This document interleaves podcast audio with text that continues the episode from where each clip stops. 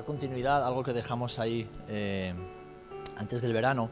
Eh, si os acordáis, estuvimos mirando el texto de Romanos en el capítulo 12 eh, y estamos desgranándolo poquito a poco para extraer todas las enseñanzas que, que el Señor nos quiere dar a través de ese texto. Y no vamos a recordar todo lo que hemos estudiado hasta ahora, sí que vamos a leer todos los versículos, que son ocho, y hoy estudiaremos el 9 y el 10. Así que tienes por ahí en tu Biblia Romanos capítulo 12, eh, versículo 1 en adelante, dice así.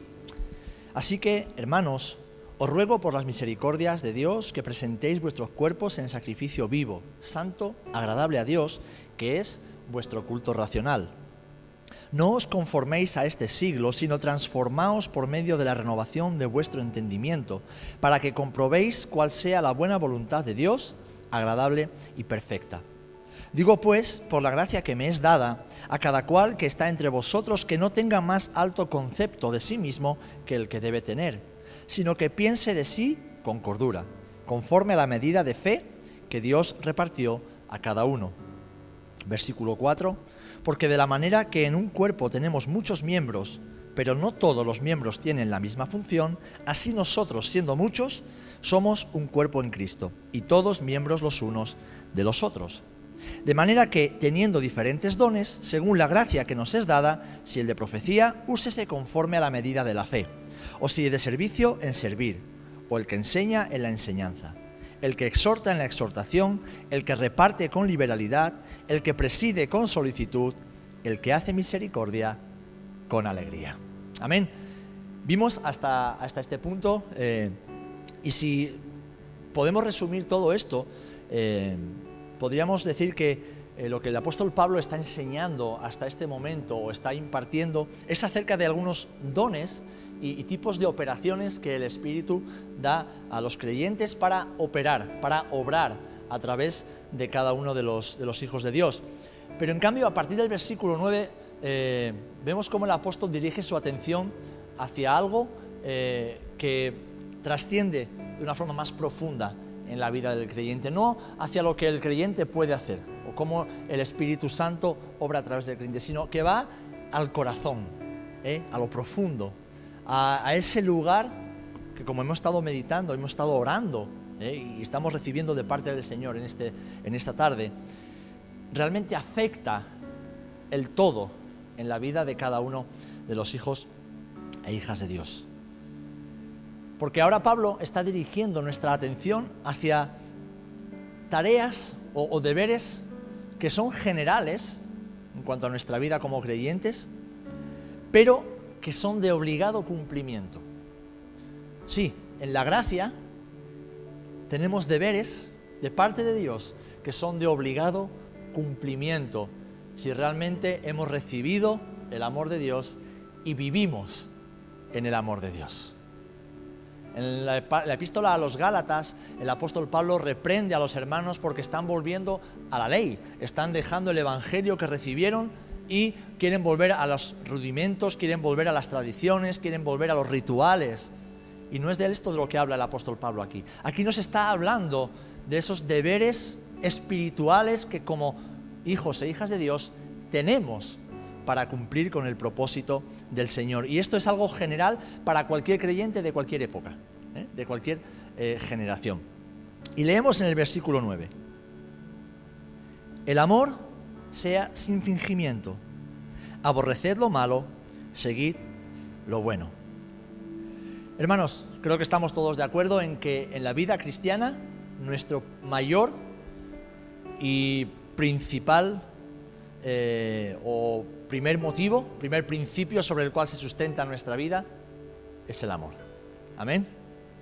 Somos fruto del amor de Dios y por lo tanto somos llamados a vivir, caminar, pensar y actuar en el amor de Jesús.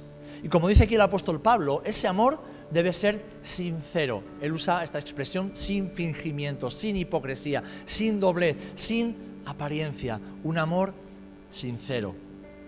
¿Por qué? Porque el amor verdadero no nace del exterior, no nace de nuestra mente, no nace de nuestros deseos humanos. El amor sincero y verdadero nace de lo más profundo de nuestro ser, que es donde mora el Espíritu de Dios. Es Dios quien pone ese amor en cada uno de sus hijos. Ahora, ese amor tiene que ser puesto en práctica. Amén. Porque en cada uno de nosotros está el amor de Dios. En cada uno de nosotros está la semilla del amor de Dios plantada por medio del Espíritu Santo, regada por medio de la palabra del Señor. Y también desafiada a crecer con las personas que Dios pone a nuestro alrededor, a los cuales debemos amar. Por eso debe ser un amor sincero.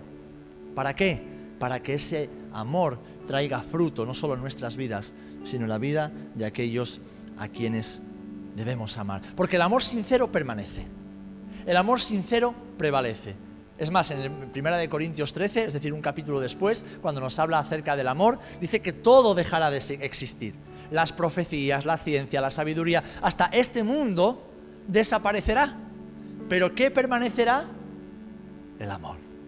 ¿Por qué? Porque Dios es amor. Así que si Dios nos ha amado con un amor incondicional, sincero, sin limitación, sin condición, así debe ser también el amor de los creyentes.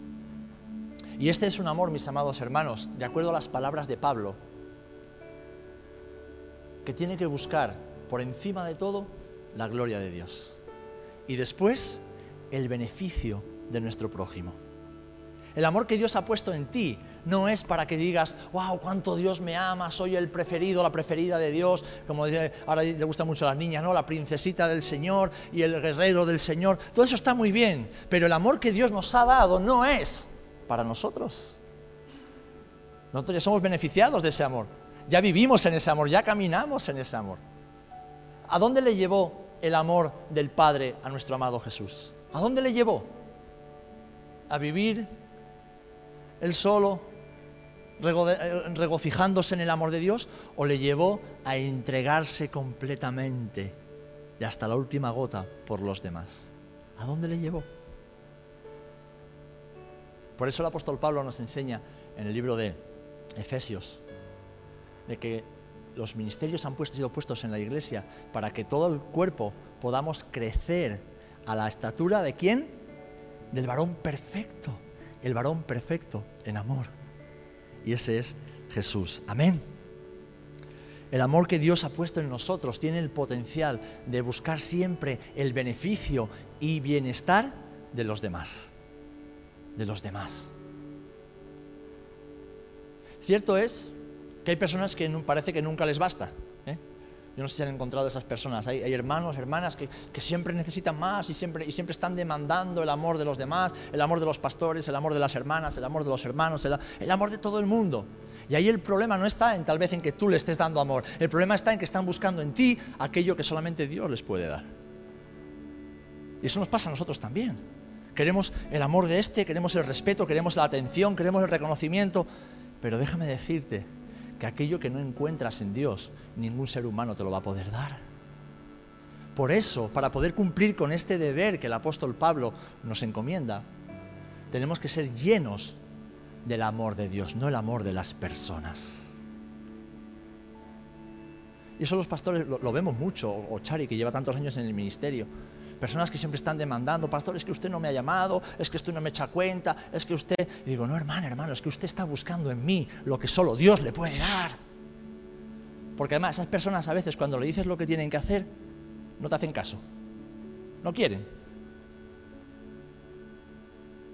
Porque hay un amor, según nos expresa Pablo, que solo de Dios viene.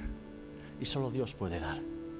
El amor ágape, como después veremos a continuación es un amor perfecto, es un amor espiritual, es un amor incondicional. Un amor que busca siempre, de forma sincera, el bendecir, el vaciarse a uno mismo para llenar a otros, porque sabemos que esto glorifica al Señor. Es el amor del que el Pablo nos está hablando aquí y el que el Señor con su ejemplo y con su vida nos desafía a vivir. Por eso dice sin fingimiento, sin doblez. Hermano, hermana, yo te amo y no me espero absolutamente nada de ti. No me espero nada de ti porque te amo sin esperar nada a cambio. Y si tú me amas sin esperar nada a cambio, será algo recíproco. Nos estaremos amando mutuamente como Dios nos ama a nosotros. Amén. Gloria al Señor. Ahora bien, fijaros que el versículo está dividido en dos partes. La primera parte dice, tenemos ahí, el amor sea sin fingimiento, punto. Es decir, el amor que Dios ha puesto en nuestros corazones es un amor que tiene que ser puro, sincero, sin fingimiento, sin esperar nada de los hombres que solo Dios nos pueda dar y por lo tanto sin querer dar nada que solamente Dios nos haya dado a nosotros. La segunda parte dice, o la segunda parte, o la primera parte de la segunda parte, aborreced lo malo. Curioso, ¿no? Que el apóstol Pablo aquí, después de que dice que el amor sea sin fingimiento, lo primero que suelta es aborrece lo malo. Aborreced lo malo. Y la segunda parte lo tenemos ahí, dice, seguid lo bueno. Ahora bien, ¿por qué dice que el amor sea sin fingimiento y después aborreced lo malo? ¿Por qué creéis que dice esto el apóstol? O el Señor a través de Pablo. Porque ese amor que Dios nos ha dado ha sido derramado en vasijas que viven en un mundo perverso, en un mundo que está sujeto a los designios del príncipe del mundo, que es Satanás. Así que cuando dice aborreced lo malo, nos está llevando al versículo 2. Es decir, no os conforméis al espíritu de este siglo. Es decir, no améis como ama el mundo. No solamente no deseéis, sino no expreséis el amor de Dios como el mundo lo expresa. ¿Por qué? Porque el amor de este mundo es un mundo, es un amor egoísta, ¿verdad? Es un amor pasajero, es un amor que busca el beneficio propio, busca el sacar provecho de algo. En cambio, no es eso lo que el Señor nos está enseñando. Dice, aborrece la forma en que este mundo ama. Es un amor emocional. ¿Cuántas veces, incluso dentro de la iglesia, hermanos que pasan mucho tiempo juntos durante una temporada, de repente luego no se hablan y no quieren saber el uno del otro durante años? ¿Qué tipo de amor tenía esa persona? ¿Qué tipo de amor es ese? No era un amor ágape, era un amor mundano, era un amor basado en emociones, en intereses mutuos, pero no era un amor como el Señor quiere que tengamos. Así que debemos aborrecer ese tipo de amor superficial, egoísta y eh, provechoso o, de provecho propio que el mundo nos ofrece. De hecho, el apóstol Juan nos exhorta en esta misma dirección, en tercera de Juan, capítulo 1, versículo 11, dice, amados, no imitéis lo malo, no imitéis la forma de amar que tiene el mundo, no dejéis que eso entre en la, iglesia y en vuestras vidas, sino imitad lo bueno, ¿eh? imitad lo bueno. El que hace lo bueno, dice, es de Dios. Pero el que hace lo malo no ha visto a Dios. Y fijaros que está hablando acerca del amor. El mensaje es siempre el mismo. Es decir, que podemos estar amando de la forma incorrecta. Creemos que lo estamos haciendo bien, pero en el fondo de nuestro corazón hay intenciones encubiertas que no agradan al Señor. Por eso dice, el amor sea sin fingimiento. No os dejéis engañar. Este mundo habla del amor, pero en realidad lo que está hablando es de la sensualidad, está hablando de la emoción, está hablando incluso de la perversión sexual disfrazada de amor. Está hablando de los intereses egoístas. No ese es el amor de Dios, sino imitad lo bueno, imitad a Jesús, imitad el amor de Dios. Amén. Imitad ese amor que permanece, ese amor que permite, que permite al creyente perseverar y vivir con relaciones sanas y fructíferas a su alrededor. Un amor que es para la gloria de Dios y que aborrece toda especie de mal en su vida. Y la segunda parte del mandato dice, una vez que has aborrecido lo, malo, sigue lo bueno, ¿eh? seguid lo bueno. A mí esto me hace pensar una cosa. ¿Os acordáis cuando eh, Jesús enseña acerca de que si alguien que es liberado de un espíritu deja la casa vacía, adornada y recogida, pero no la llena, ¿qué hace ese espíritu? Dice que va por lugares desiertos buscando dónde morar. Cuando no lo encuentra, busca a otros siete y vuelve a la casa. Y si la encuentra bien ordenadita, bien limpita, o sea, aparentemente una casa bien puesta, entra y el estado postrero es peor que el primero. Es decir, hermanos, cuando aborrecemos lo malo, no nos podemos quedar así. Vale, ya está, yo no hago el mal. Ya, pero es que el mandamiento de Jesús no es no hagas el mal. El mandamiento de Jesús es vete y haz el bien. Este es el amor de Jesús. No, yo no le hago mal a nadie. Perdona, pero si no haces el bien que debes, dice la Biblia que estás pecando. Amén. No se trata, yo no me meto con nadie, ya, ya, pero tú bendices a alguien. Yo no le quito nada a nadie, ya, pero estás dando lo que Dios te ha dado para que se lo des. Yo no tengo problemas con nadie, ya, pero estás amando a tus enemigos. Estás siendo proactivo. Todos conocemos la regla de oro, ¿verdad? ¿Qué dice la regla de oro?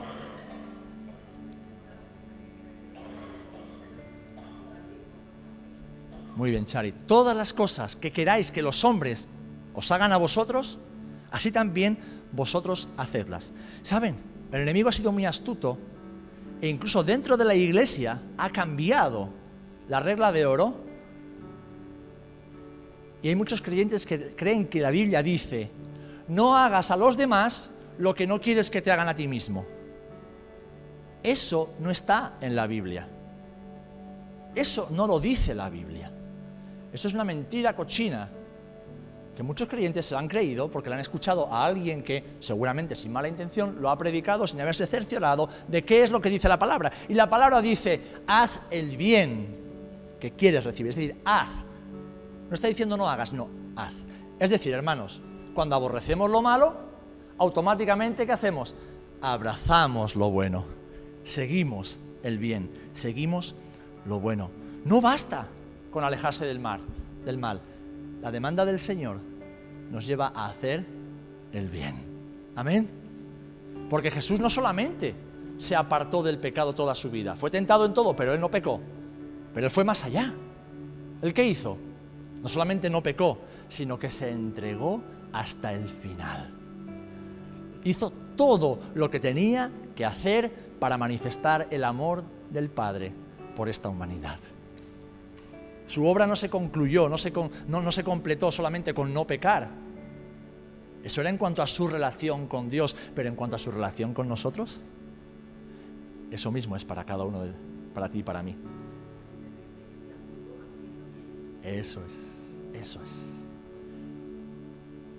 Coloquialmente hablando, el ministerio de Jesús se resumió en hacer el bien. Hizo el bien a todos aquellos que se encontraron en su camino. Amén. Así que debemos, debemos, debemos perseverar en hacer el bien. ¿Por qué? Porque el enemigo va a intentar todo el tiempo alejarnos de hacer el bien. La semana pasada escuchábamos acerca de los ataques espirituales en nuestra vida, ¿verdad? El enemigo no va a descansar, ¿por qué? Porque no tiene otra cosa que hacer. Ya está perdido y su tiempo está contado. Pero mientras esté por ahí suelto, va a intentar arruinar propósitos y promesas. ¿Y cómo lo hace? Alejando a los hijos de Dios de hacer el bien al cual el Señor los ha diseñado. Pero un bien que tiene que tener como principio y fundamento el amor de Dios, el amor que hemos recibido. No la obligación, no el sentimiento de responsabilidad, no lo voy a hacer yo porque si no el hermano lo va a hacer mal. No, no, no, no se trata de eso. Se trata de que voy a dar aquello que he recibido. Voy a ser un reflejo de Jesús en esta tierra. Un amor proactivo. Amén. Un amor, que no se queda en no hacer el mal, sino en hacer el bien y hacerlo siempre. Fijaros, el apóstol Pablo lo resume de esta manera. Por lo demás, hermanos, lo tenemos en Filipenses 4.8. Por lo demás, hermanos, todo lo que es verdadero, todo lo honesto, todo lo justo, todo lo puro, todo lo amable, todo lo que es de buen nombre, si hay virtud alguna, si algo digno de alabanza, en esto pensad. Filipenses 4:8. En todo aquello que sea bueno, en eso pensad. ¿Por qué dice en esto pensad? ¿Nunca os habéis parado a pensarlo, para la redundancia? ¿Por qué dice el apóstol Pablo pensad en esto? ¿No habéis escuchado alguna vez ese dicho que dice, de la manera en que piensas, así vives. Es verdad. Si tú eres una persona con pensamientos negativos, tú vas a vivir una vida negativa. Si eres una persona con pensamientos de miedo, de temor, es una persona que va a manifestar temor y miedo en muchas circunstancias de tu vida. Si eres una persona eh, con pensamientos osados, pues vas a ser una persona osada y valiente y lanzada y a veces incluso hasta temeraria, si no se controla. Si eres una persona con pensamientos malvados, es decir, mal pensando de todo y de todos, como dice la palabra, para el puro, todo es puro, pero para el impuro, todo es impuro. Yo reflexionaba en este día, ¿cuántas veces decimos, el rostro es el qué? El espejo del alma. Vale, pero ¿y la ventana, la ventana del alma cuál es? ¿Cuál es la ventana del alma según la Biblia? Los ojos. ¿Por qué? Porque a través de los ojos proyectamos la luz o las tinieblas que hay en nuestro interior. A eso se refiere la palabra cuando dice que para el puro todo es puro. ¿Por qué? Porque tú haces un dibujo, ¿vale? Un dibujo abstracto. Y para unas personas ese dibujo podrá simbolizar cualquier cosa, cualquier cosa. Y no tiene por qué ser malo. Para las personas mal pensadas, siempre van a sacar algo que tenga que ver con el sexo, con la, con, lo sucio, con lo morboso, con lo... Pues lo mismo pasa en las relaciones, en nuestra visión del mundo. Si estamos predispuestos o acostumbrados a pensar en cosas malas, a pensar mal de los demás, a sospechar de los demás, a atender al chisme y siempre proyectarlo hacia los demás, evidentemente nuestra vida va a reflejar eso. Por eso el apóstol Pablo dice, pensad en todo lo verdadero, en todo lo bueno, en todo lo honesto, en todo lo justo, en todo lo amable, todo lo que tiene un buen nombre, todo lo que tenga virtud, que sea digno de alabanza, porque de la manera en que pensamos, así vivimos. Y bien oraba Cari, decía, Señor, ni siquiera somos conscientes de lo que es ese amor lo hablamos, ¿verdad? Y lo predicamos y, buscamos vivir en ello, pero yo creo que realmente todavía no somos muy conscientes de las implicaciones que tiene. Pero también se puede, mis amados, pensar en amor. Pensar en... Eh, José, ¿puedes eh, apagar la, quitar la música porque si no se salta la publicidad? Ah, bueno, está bien. A veces nos saltan los, anuncios publicitarios y nos, nos estropea el, el plan. Está bien así, está bien así, José. Podemos pensar en amor. ¿Por qué? Porque todo lo que es justo viene del amor de Dios. Todo lo que es amable proviene del amor de Dios. Todo lo que es honesto, digno de buen nombre, digno de alabanza, proviene del amor de Dios. Y eso es un amor activo. Es un amor que nos lleva a pensar bien de los demás. Es un amor que nos lleva a tener buenos pensamientos de nuestros hermanos. Que nos lleva a no sospechar de los demás y a no esperar a que nuestro hermano o nuestra hermana tenga un problema para estar dispuestos a ofrecer la mano, sino decir, no voy a esperar a que lo necesites. Cuando, lo necesites, yo voy a estar aquí. A bendecir. No me aparto solo de lo malo, abrazo lo bueno. Abrazo lo bueno. Y esto tal vez pueda parecer sencillo, mis amados, pero es bien complicado es bien complicado. Porque esto nos saca de nuestra zona de comodidad, nos saca de nuestra zona de confort.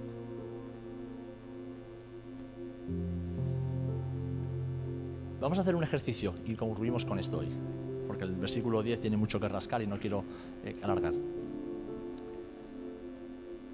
Para ti, ¿qué significa? ¿Cómo podrías definir el amor de Dios? Una palabra. Yo tengo una palabra, ¿eh? Yo cuando pienso, yo, tengo una palabra muy clara, muy definida, que lógicamente no, lo puede resumir ni lo puede definir, pero, pero es lo que a mí me, lo que yo he experimentado hasta el día de hoy. Para ti, ¿qué es el amor de Dios? ¿Cómo lo podrías definir con una palabra? Venga, valientes. Infinito. Indescriptible. ¿No tiene definición? Bueno, eh, ella no encuentra definición. Está bien. Bueno, pero ya grande. Eso ya es una definición. Ya es una definición. Bueno, pero he dicho que, he dicho que, no, he dicho que una palabra no lo, puede, no lo puede definir, pero cuando tú piensas en el amor de Dios, ¿qué es lo primero que te viene a la mente? Para ti es muy grande, maravilloso, infinito, indescriptible, precioso, puro. ¿Cómo? Incalculable, único, sobrenatural, verdadero. También Jesús. Claro, Jesús. Pero es que ya has dicho todo, ya no vale. ya has dejado los demás sin definiciones. Fijaros, pero por ahí van los tiros. Evidentemente no podemos definir el amor de Dios con una palabra, ni con mil, ni con mil millones de palabras. O sea, no se puede meter a Dios en una definición humana. Hermano decía sobrenatural, es que trasciende lo natural, trasciende lo que tú y yo podamos imaginar, pensar o calcular. Ahora, estamos leyendo eh, y estudiando en Romanos 12 deberes cristianos.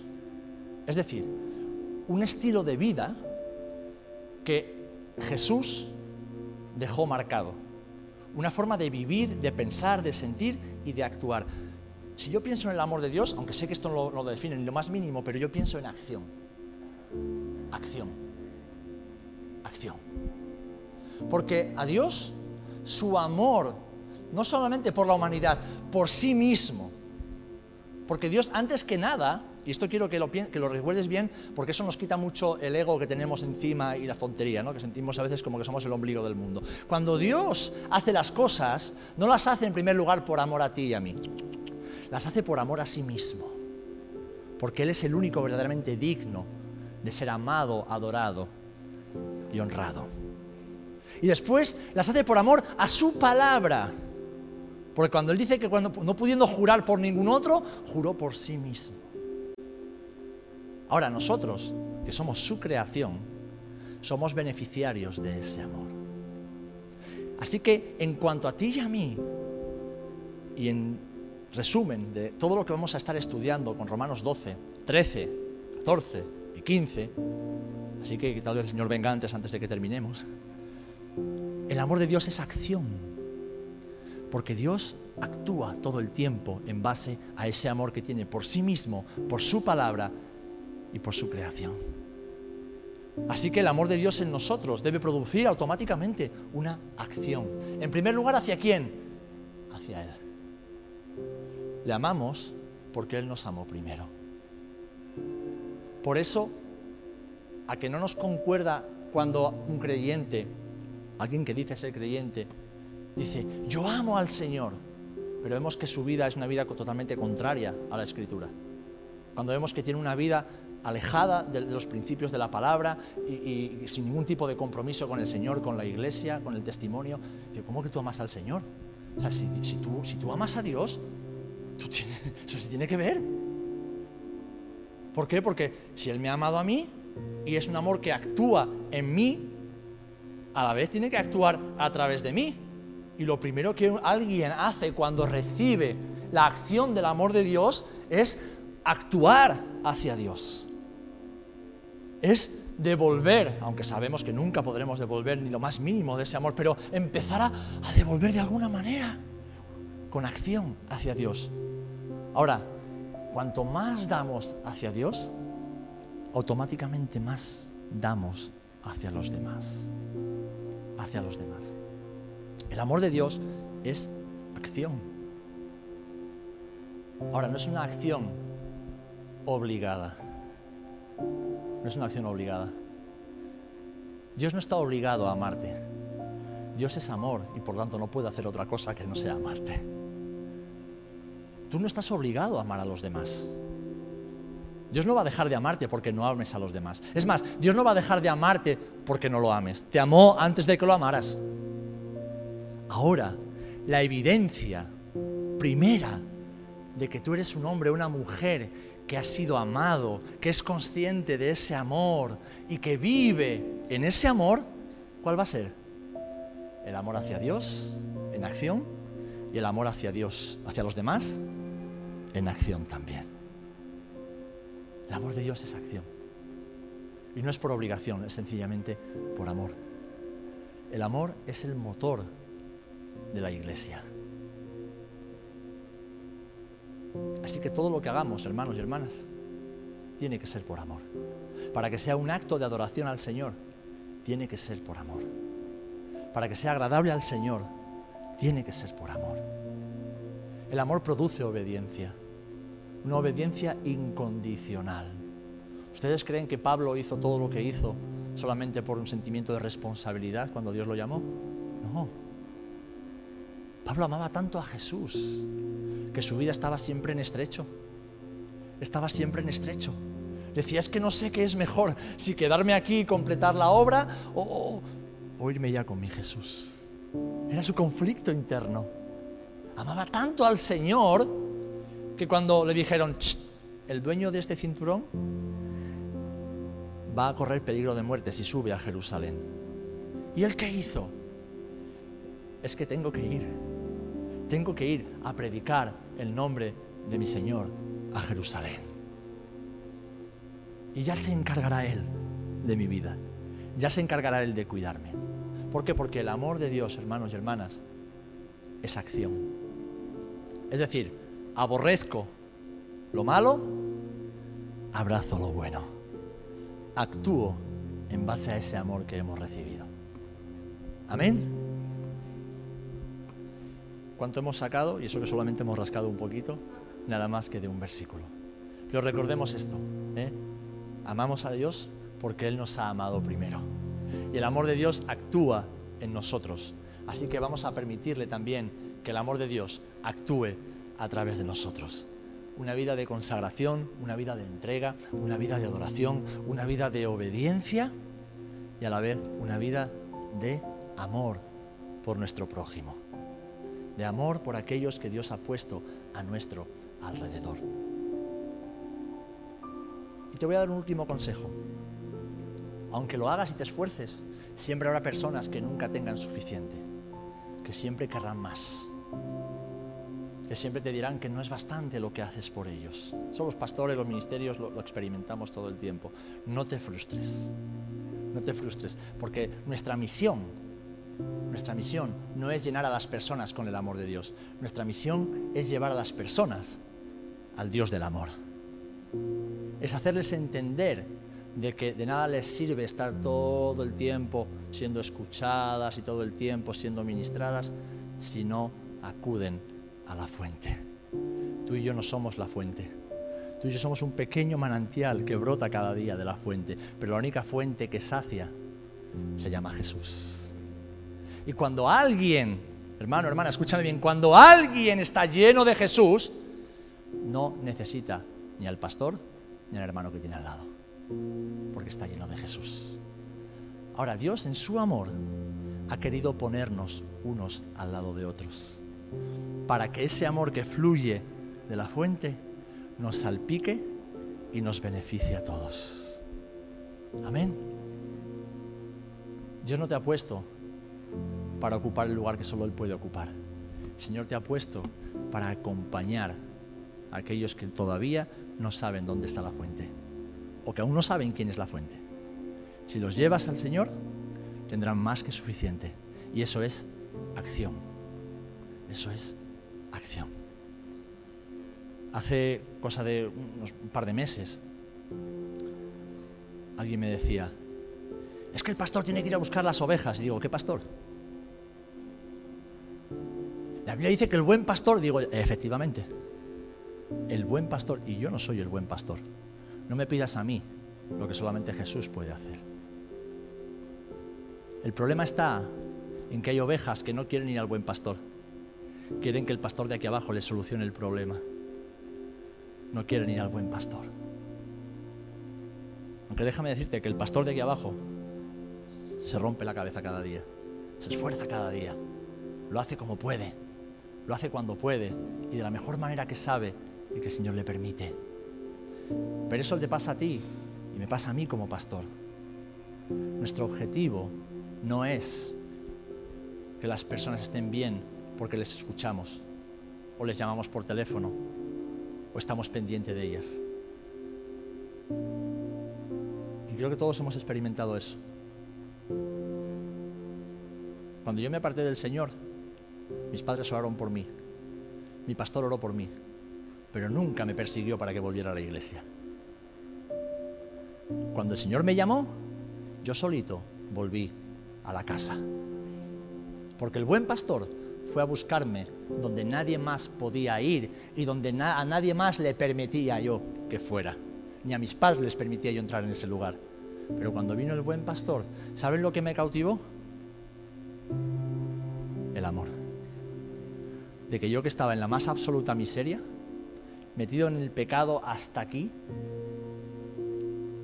pude ver a Jesús embarrarse, enfangarse y sacarme de ahí. Y ahí nadie más podía ir. ¿Por qué? Porque el amor de Dios es acción. El amor de Dios es acción. Es la acción que tú y yo tenemos que tomar cada día. Amar a Dios, amar a los demás y dejar a Dios que haga siempre su parte, haciendo nosotros la nuestra también. Amén. Gloria al Señor. ¿Queréis comentar algo?